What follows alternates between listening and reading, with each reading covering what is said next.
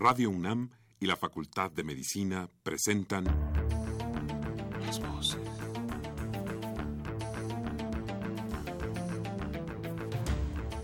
Voces. Las voces. Las voces. Voces. Las voces de la salud. Reflexión y análisis de las ciencias médicas. Acompáñenos.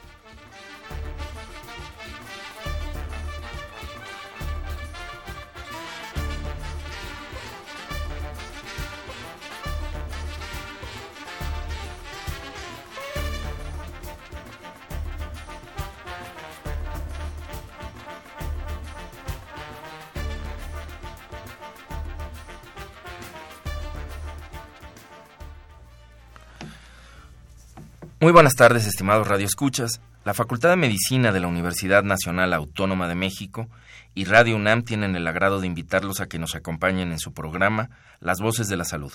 Soy el doctor Andrés Aranda Cruzalta y el día de hoy para hablar sobre mitos y realidades de los medicamentos genéricos y biosimilares se encuentra con nosotros el doctor Mario Alberto Borja Martínez. Como siempre, los queremos invitar a que se comuniquen con nosotros a través del teléfono 55 36 89 89 con dos líneas o bien al 01 800 505 26 88 desde el interior de la República, alada sin costo.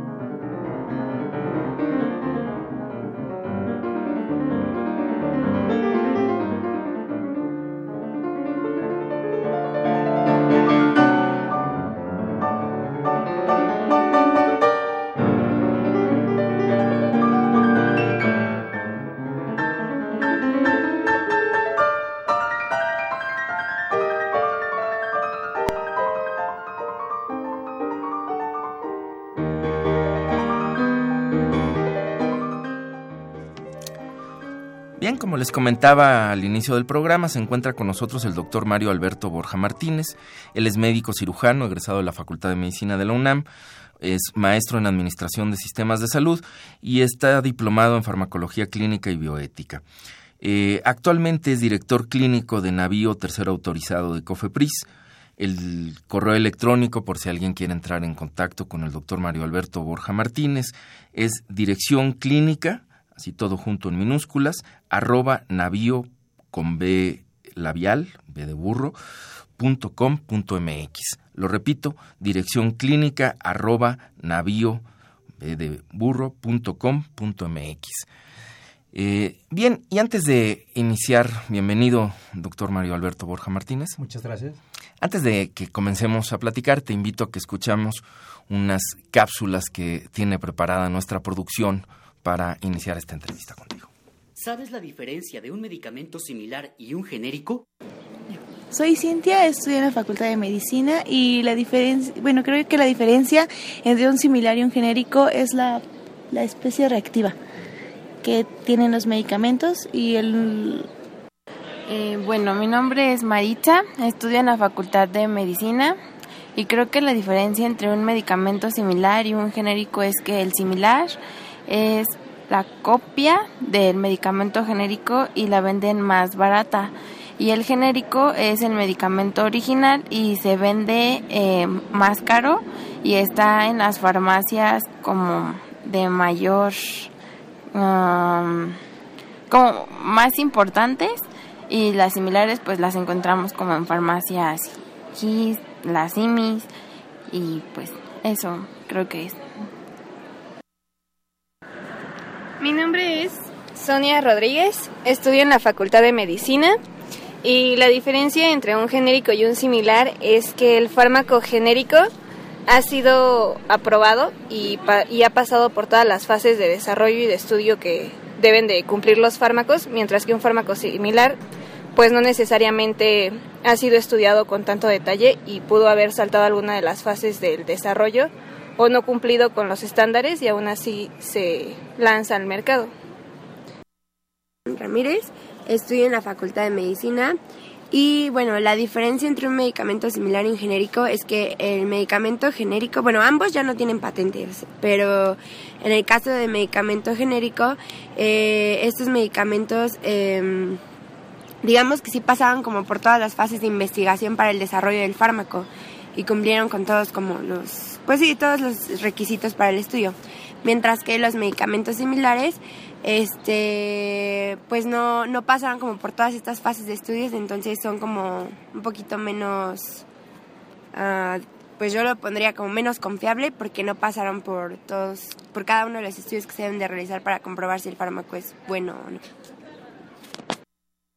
Mi nombre es Paola Martínez, estoy en la Facultad de Ingeniería de la UNAM y lo que sé eh, entre un medicamento similar y un genérico es que el similar no tiene tal cual los eh, bueno las cantidades exactas ni ni las sustancias exactas que tiene un medicamento de patente y el genérico sí, sí tiene realmente los, las mismas cantidades y las mismas sustancias, simplemente no está con la marca ni que el, que el medicamento de patente. Mi nombre es Amara, soy estudiante de la Facultad de Medicina de la UNAM y la diferencia entre un medicamento similar y un genérico es que el medicamento genérico sí tiene como tal todos los estudios o todo el, procedimiento de investigación. Entonces, por lo tanto, si hay una evidencia científica que respalde la efectividad o así el medicamento, en tanto que el similar solamente es como tal la copia de la fórmula del medicamento de patente, pero no hay evidencia científica que, que, respalde su efectividad, ya que no sabemos si realmente es la, o sea, la copia como correcta o así. Estas entrevistas fueron realizadas a estudiantes de la Facultad de Medicina de la UNAM.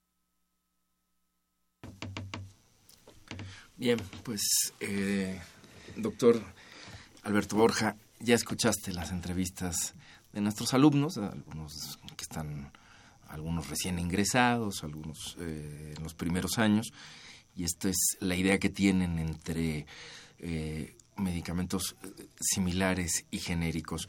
Eh, no te voy a pedir que los corrijas porque no es la idea de la cápsula, pero sí quizás que mantengamos ahí un poco la idea, igual que a nuestros radioescuchas, y que vayamos desarrollando eh, un poco el tema para ir aclarando precisamente cuáles son mitos y cuáles son realidades en torno, en torno a estas, a estas, eh, a estas formas de llamar a los medicamentos, ¿no? que inclusive, ahorita me comentabas ya en tal vez ni siquiera sea válido que lo pensemos de esa forma entre similares y genéricos. Claro, porque la definición de similares y genéricos desde el 2010 se modificó, ya no existen genéricos, genéricos intercambiables o similares, que estos al final, desde el 2010 por cambios en la normatividad y de la, ley en salud, modifica y exige a todos los productores de medicamentos genéricos a cumplir con, con, pruebas que demuestren tanto la calidad, la eficacia y la seguridad del producto, siendo estos ya todos medicamentos genéricos.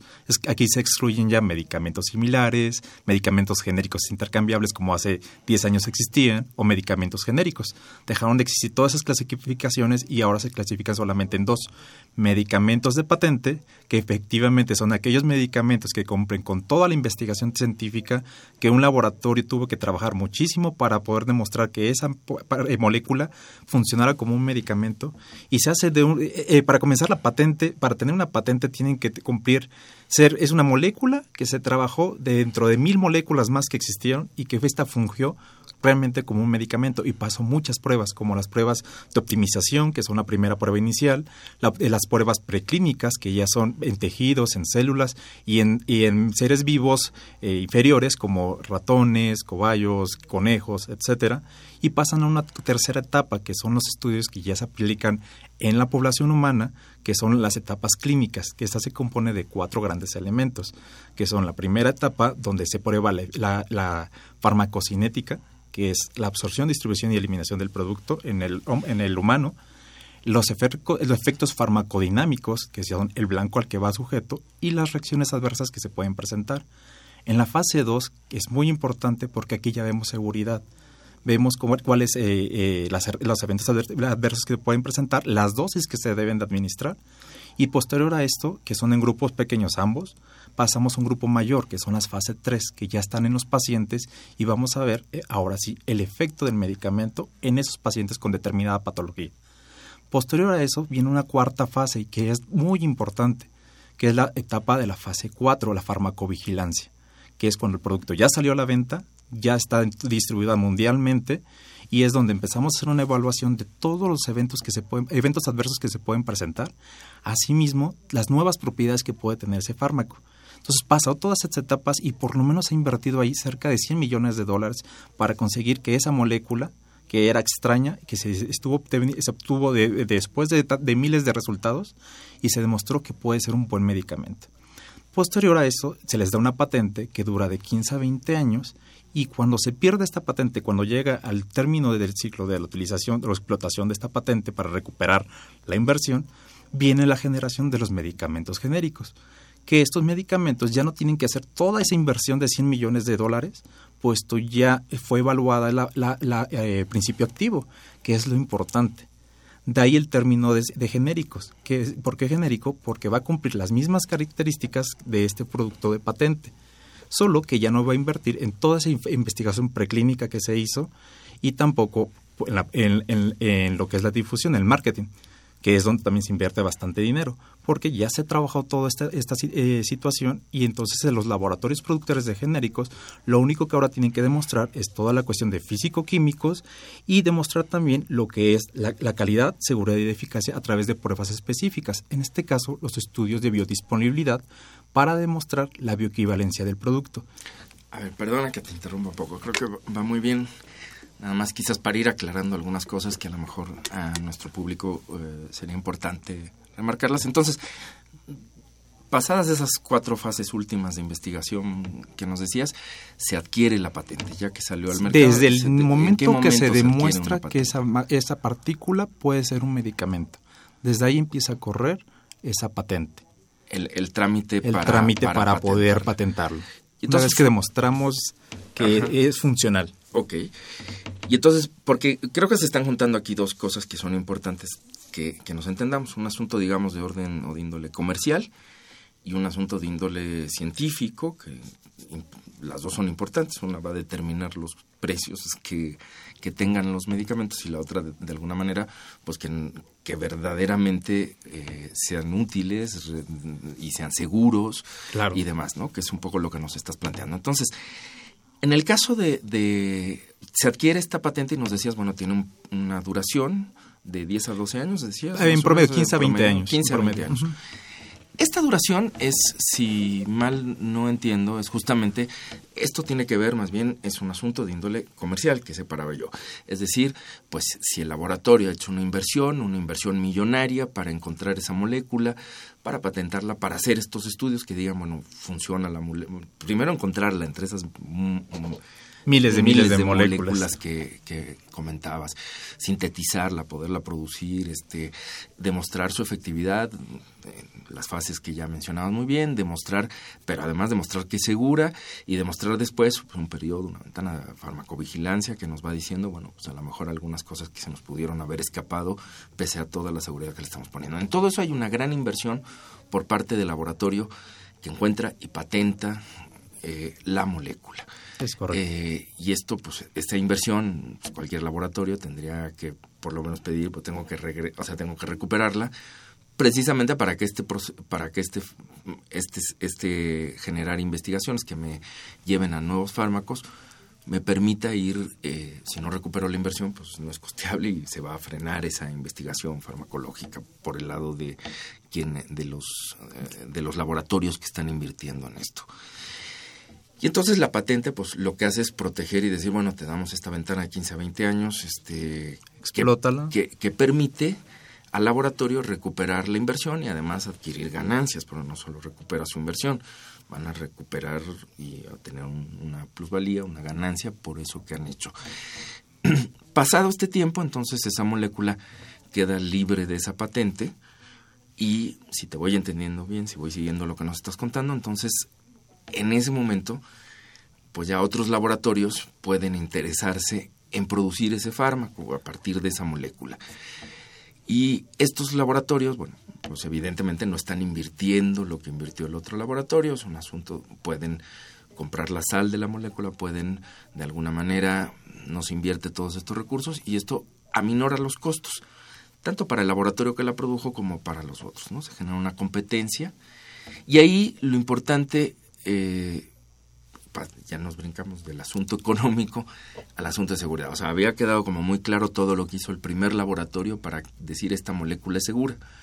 Sin embargo, entiendo por lo que estabas diciendo, te paré nada más para brincar a esta parte otra vez, digamos, mm, de, del trabajo farmacológico sobre la molécula, donde este otro laboratorio lo que tendría, lo que tiene que hacer, sí tiene que hacer aún cosas, sí, ¿no? claro, no solo por supuesto. producirlas y se acabó, ¿no? Tiene que Este, demostrar eh, desde aspectos físico-químicos que es el mismo producto. Demostrar que tiene la misma calidad, la misma pureza, la sustancia, el principio activo. Pero también demostrar que está cumpliendo con eh, farmacológicamente, con, a través de los estudios de biodisponibilidad, para obtener ¿qué? un resultado que se llama bioequivalencia, que quiere decir que se comportan de la misma forma dentro del organismo esos medicamentos. Y esto garantizar que efectivamente cumplen con una muy buena calidad, con buena eficacia y con seguridad. Cuestiones que siempre nos comprometen ahí y la duda de tanto el grupo médico como la población en general, de que decimos es que los medicamentos genéricos no sirven o los similares. Bueno, primero hay que quitarnos esa conceptualización de entre similares y genéricos de que ya no existe una diferencia, ya todos son, eh, son genéricos. Ya no podemos hablar de diferentes medicamentos, ya hablar solamente de dos muy importantes. Medicamentos de marca, que son el, de- el innovador, y medicamentos genéricos. Que esto está ayudando a, nuestro país y a muchos otros países a poder tener el acceso a los medicamentos, ya que pues vemos las cuestiones económicas del país y de otros lugares que apenas si nos alcanza para sobrevivir y gastar en medicamentos, pues evidentemente disminuye ese acceso a la salud. Entonces, como contribución a mejorar el acceso a la salud en cuanto a la, a la calidad de los medicamentos, tenemos los medicamentos genéricos, que como podemos demostrar están cumpliendo con lo mismo que el medicamento de patente, solo que como ya se venció la sal es más barata y la producción es menor y la inversión es menor para la investigación científica. ¿Por qué? Porque no son todos los estudios previos ya que se, ya se hicieron al principio activo y los laboratorios adquieren ese mismo principio activo con los mismos proveedores del laboratorio que lo, lo- lo patentó. ¿Y en qué consisten estos estudios de bio- biodisponibilidad que sí son los que requieren los genéricos? Perfecto. Consiste en realizar pruebas en sujetos sanos de la población mexicana, hablando aquí en México, tienen que ser mexicanos, entre 18 y 55 años de edad, de acuerdo a la, a la norma eh, 177 SSA1 2013 de COFEPRIS, donde nos están exigiendo que cumplan con principios de, eh, pacientes voluntarios completamente sanos, que todas las evaluaciones que se le realicen realmente demuestren que el paciente no tiene ningún problema de salud. Con ello vamos a administrar un medicamento en una sesión, ya sea medicamento genérico o el medicamento de marca, y en la siguiente sesión vamos a hacer lo mismo, les vamos a dar el contrario. Con ello, al, al administrarles el medicamento, vamos a demostrar cuál es el proceso de absorción, distribución en el- todo el cuerpo y la eliminación y demostrar que estos dos medicamentos comparados se comportan igual en el mismo individuo. Es decir, la farmacocinética, La que- farmacocinética. Que, mencionabas al principio. ¿no? Es correcto. Pero aquí ya no en una fase de investigación, es simplemente decir, lo voy a decir de una manera muy sencilla, pero si, si genera alguna confusión me corriges, eh, decir, bueno, que esta farmacocinética que, que, que, que tiene el medicamento producido por, por determinada empresa, laboratorio, es la misma que probó tener el medicamento original cuando se hicieron los primeros estudios y en todo el proceso de estudio, ¿no? Efectivamente, tenemos que, demostrar que son iguales. Bien, ahora, ¿cómo hay manera de regular? Eh, ya, ya hacías mención, digamos, algunas normas, me, me imagino que sí, pero ¿cómo es eh, que se hace esta regulación? ¿Quién se encarga? ¿Qué papel juega la COFEPRIS ahí, que ya la mencionabas? hace Perfecto, pues estos medicamentos están muy bien regulados desde hace bastante tiempo, digamos desde el 2010 ha seguido aún más en México, pero también a nivel internacional. eh, FDA en Estados Unidos, otras, otras instituciones como la Secretaría de Salud a través de COFEPRIS que se encargan de revisar eh, eh, las buenas prácticas de fabricación de los medicamentos, que hacen visitas directamente a las instalaciones de los laboratorios, ver cómo es el proceso de producción de algún medicamento y también a sus unidades de terceros autorizados, que es esas unidades como las que funjo yo, donde hemos auditados cada dos años para evaluar que realmente cumplimos con todos los criterios para poder identificar que un medicamento es correctamente un bioequivalente. Entonces, sí hay muchas formas, hay muchas leyes, desde la Ley General de Salud, el reglamento para insumos, eh, insumos de salud, normas oficiales como la 177, otras normas para las buenas prácticas de fabricación, las buenas prácticas clínicas. Hay muchísimas formas que ya se evalúan eh, a nivel México y que México ha sido punta de lanza para este tipo de evaluaciones en toda Latinoamérica tanto que Latinoamérica se está aliando a COFEPRIS para adaptarse a la regulación que estamos manejando y a la exigencia que se está teniendo en el país para garantizar efectivamente lo que hemos manejado constantemente el término de calidad, seguridad y eficacia de los productos. De hecho, el, comisionado actual de COFEPRIS, el, eh, el comisionado TEPOS, esta es la postura, ¿no? De tener una exigencia mayor a la, industria farmacéutica para garantizar a la población que lo que están recibiendo efectivamente es un buen medicamento, un medicamento de calidad. Y quitarnos el tabú de que es un medicamento que no es igual, que es de menos calidad, que no está normado, que no está regulado, que tiene mala que malos efectos, muchos de los tabúes que tiene la población. ¿Qué papel juega en todo esto, en estas regulaciones? Eh, eh justamente un tercero autorizado para estudios de bioequivalencia como como navío en costas en la Sí, aquí nosotros somos dependencias que están, que aunque somos privadas, dependemos directamente de COFEPRIS para ser como el, el, órgano revisor, los ojos que no puede ser COFEPRIS por la cantidad de actividades que tiene que desarrollar, para evaluar, evaluar que la molécula, de, el, el medicamento de determinado laboratorio, comparado contra el medicamento líder, realmente está cumpliendo que se está demostrando que tiene el mismo comportamiento.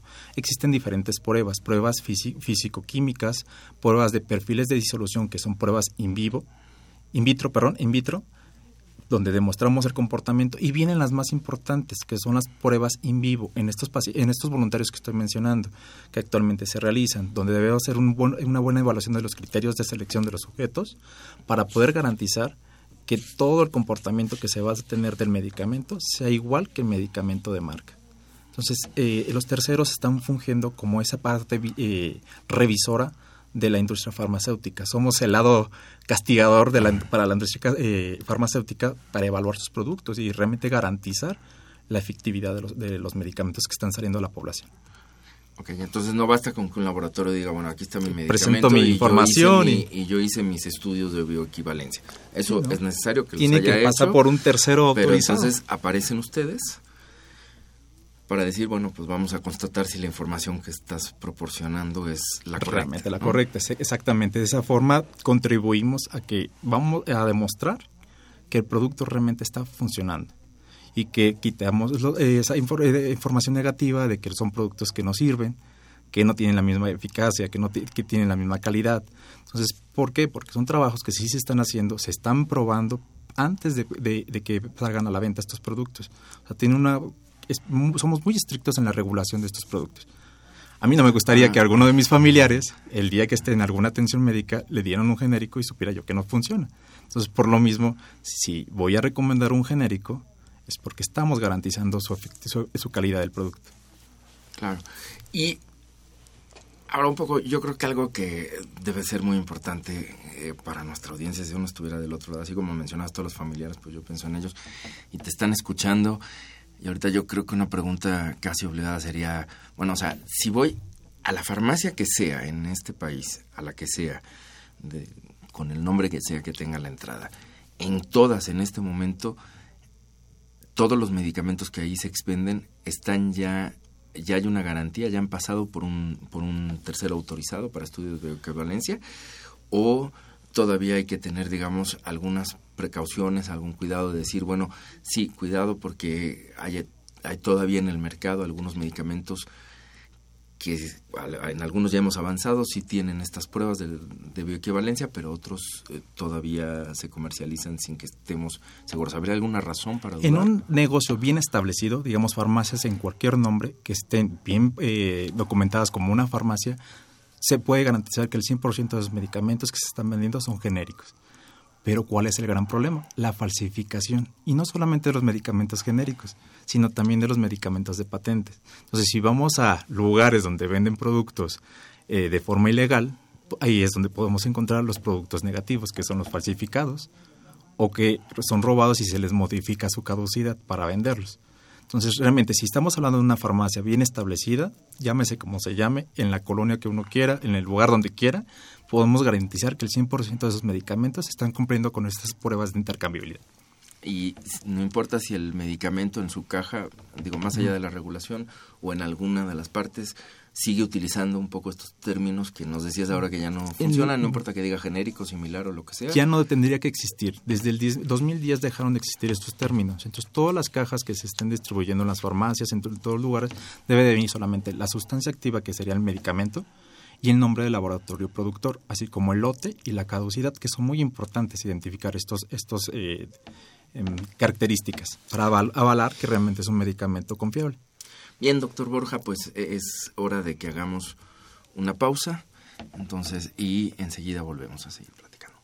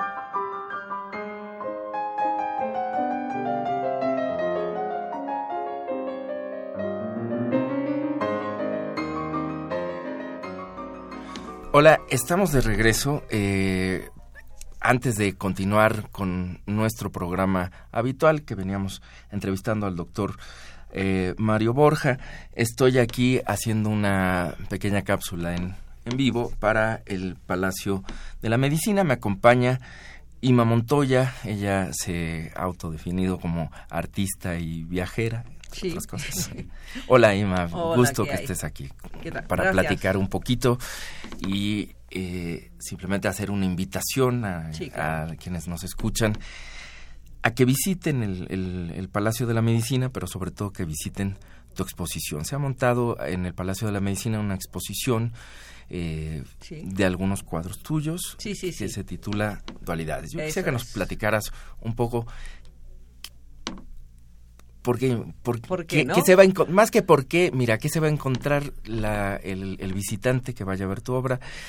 Eh, ¿qué, es lo que exploraste tú a través, qué, qué, ideas tenías, te motivaron para hablar, para expresar esto y hacer una exploración sobre las dualidades? Pues mira, en principio, pues nada, lo que se va a encontrar el espectador primero es con un edificio fantástico, el, el Palacio de la Medicina es un sitio que merece la pena visitar y aparte que está abierto todos los días.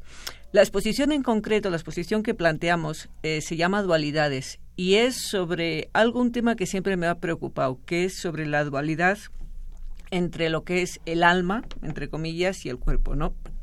Perdón. Siendo el tema de, de medicina, me, me interesaba eso y lo he planteado con temas universales. O sea, lo que se plantea no es un no es un lecture, no es una cosa de decir esto es así y así, sino son muchas preguntas. Cada uno tiene su respuesta, se puede preguntar con otra pregunta, se puede contestar, como el método platónico, ¿no? O sea, socrático, perdón. Y es es eso, simplemente estar un poquitín alerta y, y con temas muy como pueden ser la familia, el amor, eh, la muerte, la enfermedad, el aislamiento, cómo nos relacionamos, temas que, que son para todos muy, muy familiares, ¿no? Y es conocernos un poquitín más y acercarnos un poquitín más a lo que somos. Eso es lo que podrá más o menos ver este tipo de temas en tus cuadros, cuadros eh, que están ahí expuestos. Sí, Usas una técnica de óleo sobre lienzo casi en todos. Sí, lo que he hecho ha sido una técnica, o sea, ha sido muy académico, muy volver al, origen de, técnica de óleo, de lienzos, etcétera. Pero lo que sí, lo que sí me interesa y lo que sí hemos intentado con esta exposición de dualidades es que exista un diálogo entre el espectador, que la gente que se aproxime y que vaya a ver la exposición, que le dé que pensar, que, que piense, que se plantee muchas cosas. Y luego sí, es, sí son muy cuadros la mayoría, casi todos, bastante figurativos, ¿no? Entonces son cuadros que tienen una lectura que, que llega a todo el mundo, que llega a cualquier tipo de persona, no da igual el, el lo que tengas el backup cultural, perdona que hable así como medio decir lo que sea, ¿no? Pero sí quiero que, que exista ese diálogo, que no te deje indiferente. Ima Montoya, ha sido un gusto. Quiero recordarles a todos, Ima Montoya se presenta en el Palacio de Medicina eh, les recuerdo la dirección, Brasil número 33, Colonia Centro, en el centro histórico de esta ciudad. Pues los invitamos y encuéntrense ahí con la sí, obra. Sí, sí, está hasta la primera semana de mayo. O sea que hay tiempo para darse una vueltita y para verlo. Y espero que os guste a todos. Estáis todos invitados. Muchas gracias, A vosotros. Vale la pena verlo. Muchas gracias.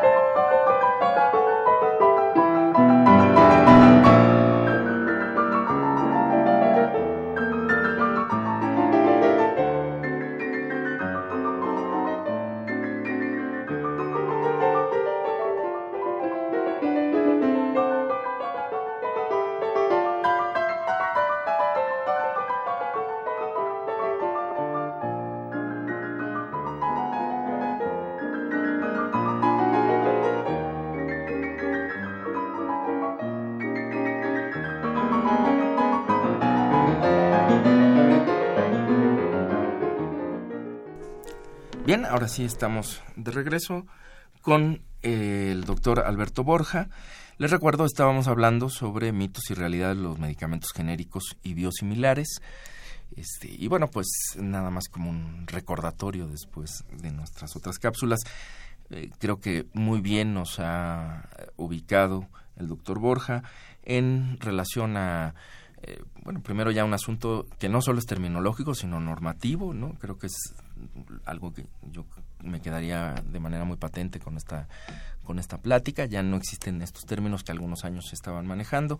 Hoy tenemos medicamentos de patente que, como nos explicabas, pues llevan todo este proceso de investigación y todo lo que conlleva que ya has aclarado. Y por otro lado, medicamentos genéricos, ya simple y sencillamente, y que son los que encontramos en cualquier farmacia eh, de este país, en cualquiera de sus rincones, desde los más glamurosos hasta los menos glamurosos. Este, ahora, siguiendo un poco con la cuestión del, del genérico, es eh, hablabas un poco de estas pruebas de, de, biodisponibilidad que garantizan, bueno, pues su farmacocinética, que sea una farmacocinética idéntica a la de o aceptable en relación con el de patente. ¿Qué otro tipo de estudios, por ejemplo, qué pasa con la, la entran a las fases de, farmacovigilancia también este tipo de, estudios?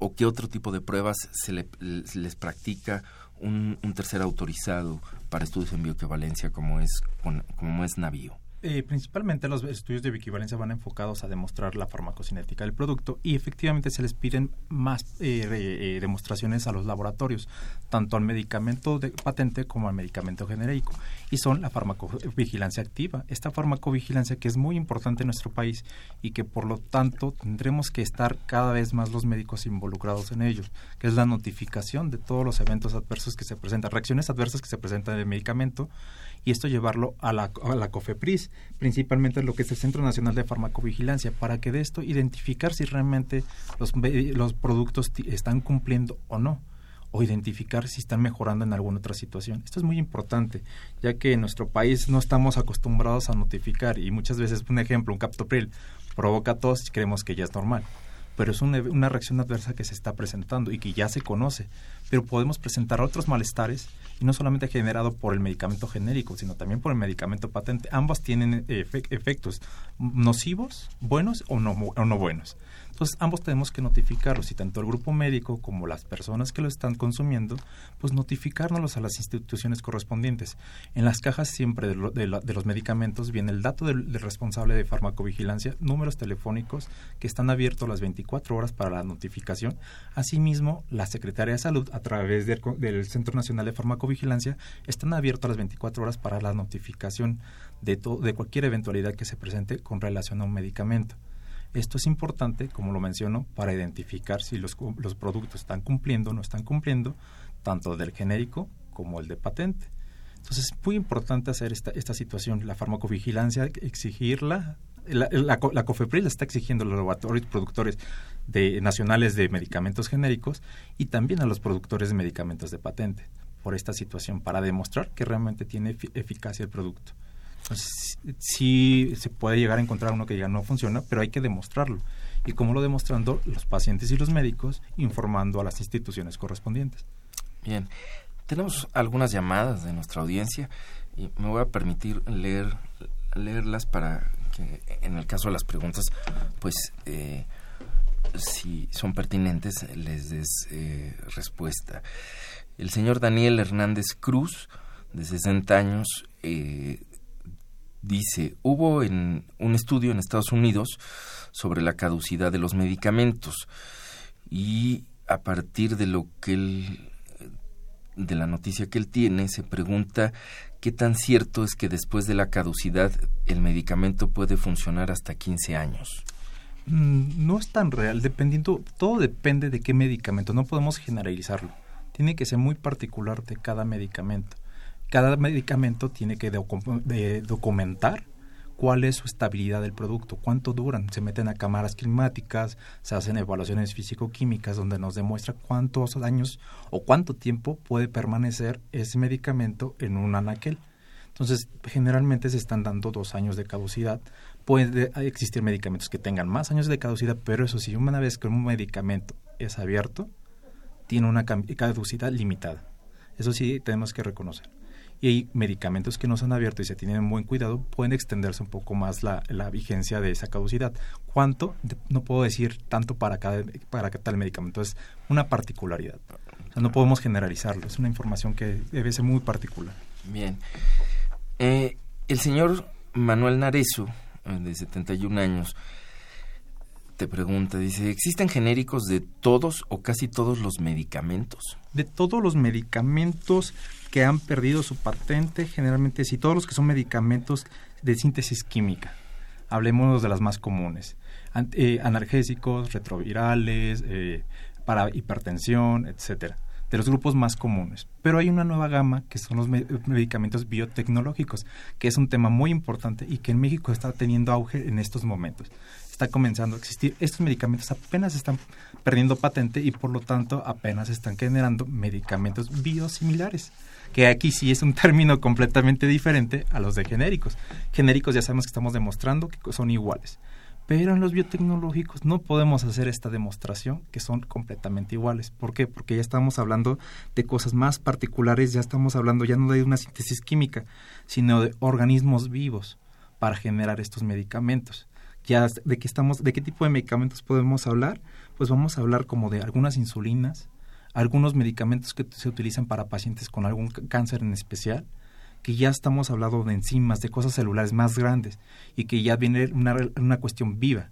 Entonces, no podemos hablar de un, de un genérico, aquí son biosimilares y son parecidos, porque cada molécula ya aquí ya tiene un, un comportamiento distinto. En los genéricos es importante aclarar que una vez que se autoriza un lote, todos los lotes que vienen posteriores, si no hay ninguna modificación del producto, sigue teniendo el mismo valor la prueba que se realizó. En los eh, eh, biosimilares, biotecnológicos, digamos en otras palabras, que es para padecimientos más específicos, no podemos autorizarlos para todos los lotes, es una autorización por cada lote, ya que estos estudios sí deben de presentar otras pruebas más específicas, pruebas como, el, como lo, el innovador, pruebas en animales, pruebas físico-químicas y pruebas en pacientes.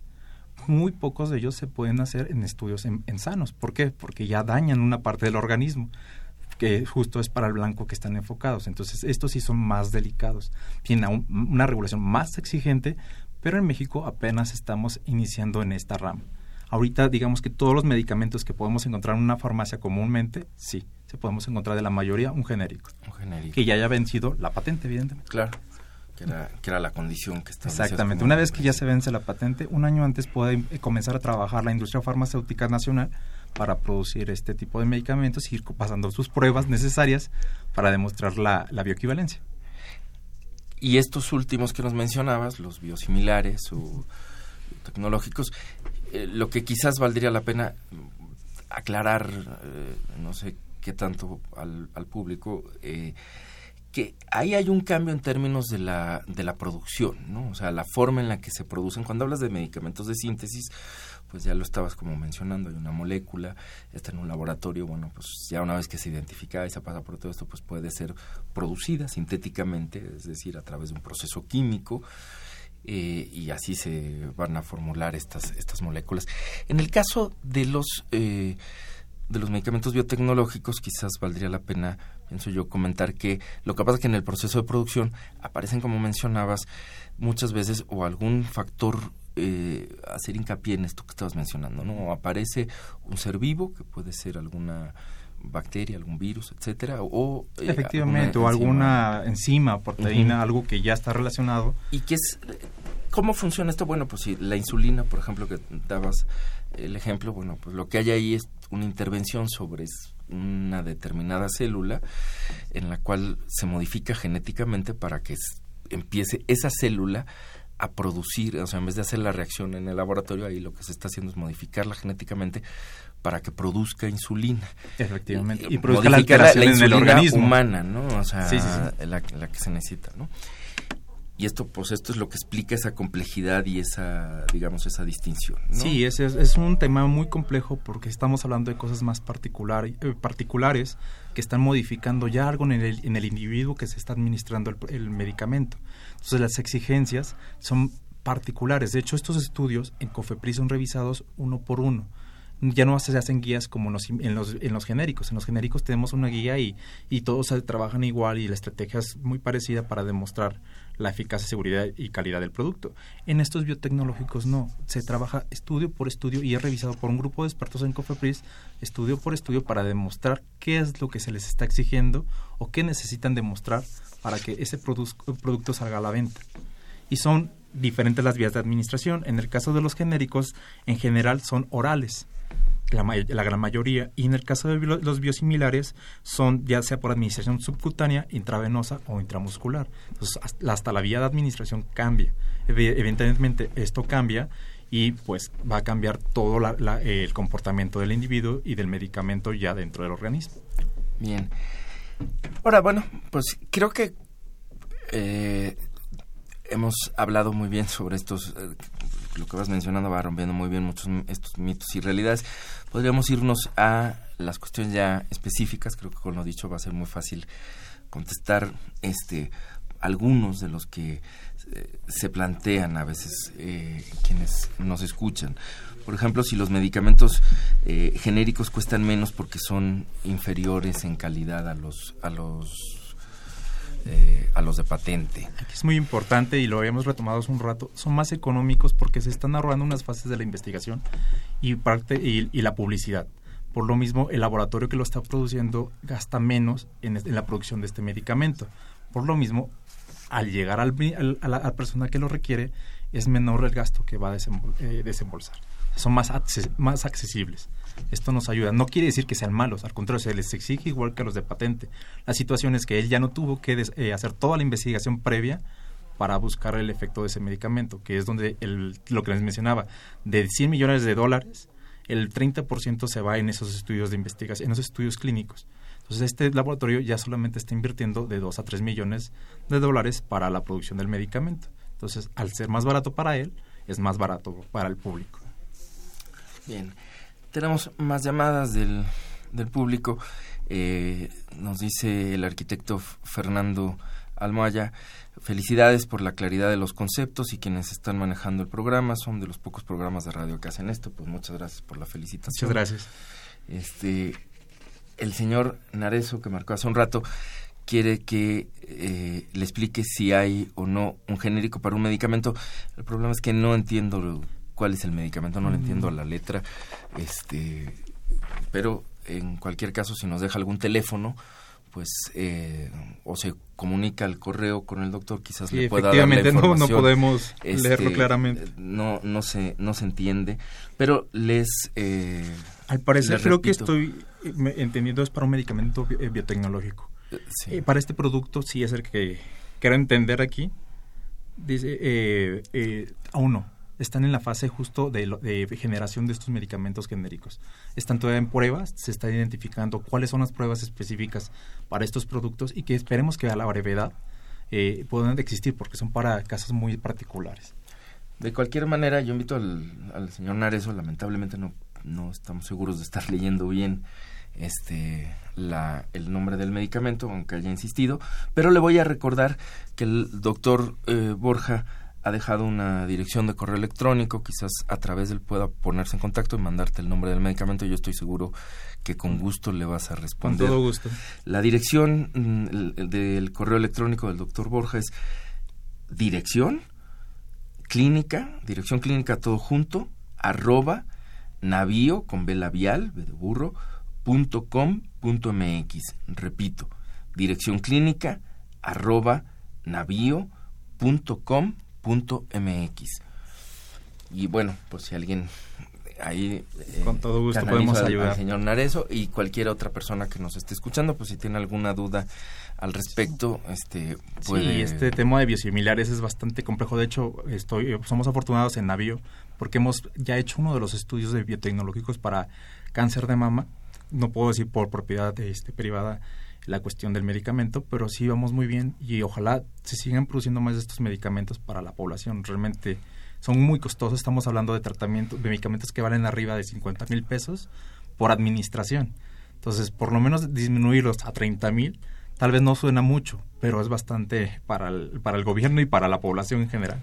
Justo, ese es, ese es el, yo creo que la parte con la que estamos más o menos en la recta final del programa, pero justamente eso eso es la otra, ¿no? Creo que mucho se ha centrado y creo que esto es un sentir general el asunto de la seguridad, de si son confiables, de si tienen efectividad, etcétera, ¿no? Lo que nos va hablando, digamos, una seguridad en la gente, pero decíamos es que están las dos partes, está también esta otra parte económica.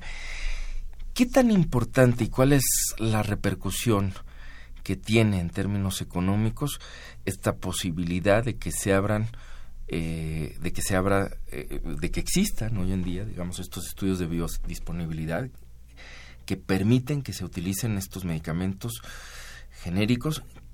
¿Qué impacto están teniendo? ¿Cuál es el beneficio que, que podría percibir una persona que nos está escuchando al otro lado en su radio? Que le quede así como claro de decir, bueno, ¿por qué es importante esto? Para el bolsillo de ellos, para las instituciones, para una serie de, para el sistema de salud. Aquí es muy importante comenzar desde, desde garantizar que estos medicamentos realmente sí, sí son buenos, que cumplen con la eficacia, la calidad, la seguridad. La otra es que se abaratan los costos. ¿Esto qué quiere decir? Que mejora el acceso para la población. Si es para el IMSS, si es para la Secretaría de Salud, se adquieren a través de licitaciones y son más baratos que quiere decir que le va a implicar menos gasto al gobierno y que puede ser más eh, con mayor cantidad surtido este medicamento a la población y que llegue a todos. Porque desafortunadamente, ¿qué nos pasa en muchos lugares del gobierno? Llegas a la consulta al IMSS, llegas a la de salubridad y no cuentas con los medicamentos. ¿Qué va a pasar ahora? Pues que al ser más accesibles se puedan comprar mayor cantidad de estos medicamentos y llegar a las poblaciones. Lo mismo pues, repercute en, la población general que no tiene un sistema de salud y que tiene que pagar sus medicamentos que sea más barato y que está abierto a cualquier farmacia poderlo adquirir. Claro, aquí ya vienen otros temas muy importantes, ¿no? Como la no, la, eh, la no automedicación, que también tenemos que llegar y entender ese punto. Bueno, pues yo creo que cerramos. Tenemos una pregunta más de la audiencia, entonces si te parece bien, quizás con esto cerremos. La señora Hilda de San Román este, te pregunto, te hace dos preguntas. ¿Quién califica, certifica la calidad del medicamento cuando se libera la patente? Y también te pregunta por qué no se hacen, se fabrican más medicamentos en el país.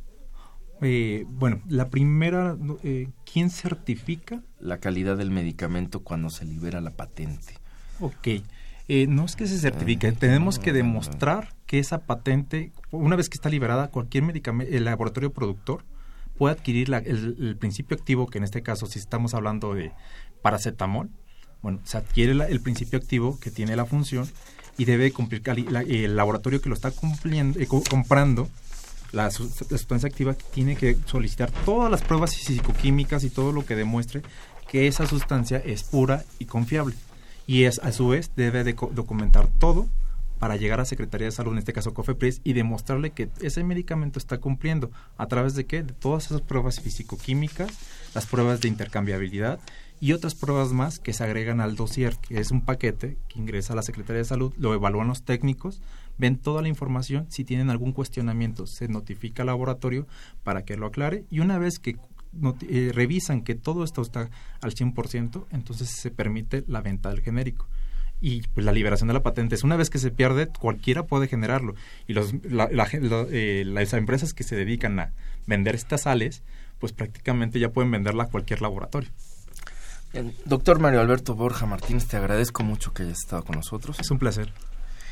Esta fue una coproducción de la Facultad de Medicina y Radio UNAM. A nombre del doctor Germán Fajardo Dolci, director de la Facultad de Medicina y de quienes hacemos posible este programa, en la producción y realización, la licenciada Leonora González Cueto Bencomo, la licenciada Erika Alamilla Santos, en los controles, Andrés Ramírez y en la conducción, su servidor Andrés Aranda. Les agradecemos su atención y los esperamos en el próximo. Radio UNAM y la Facultad de Medicina presentaron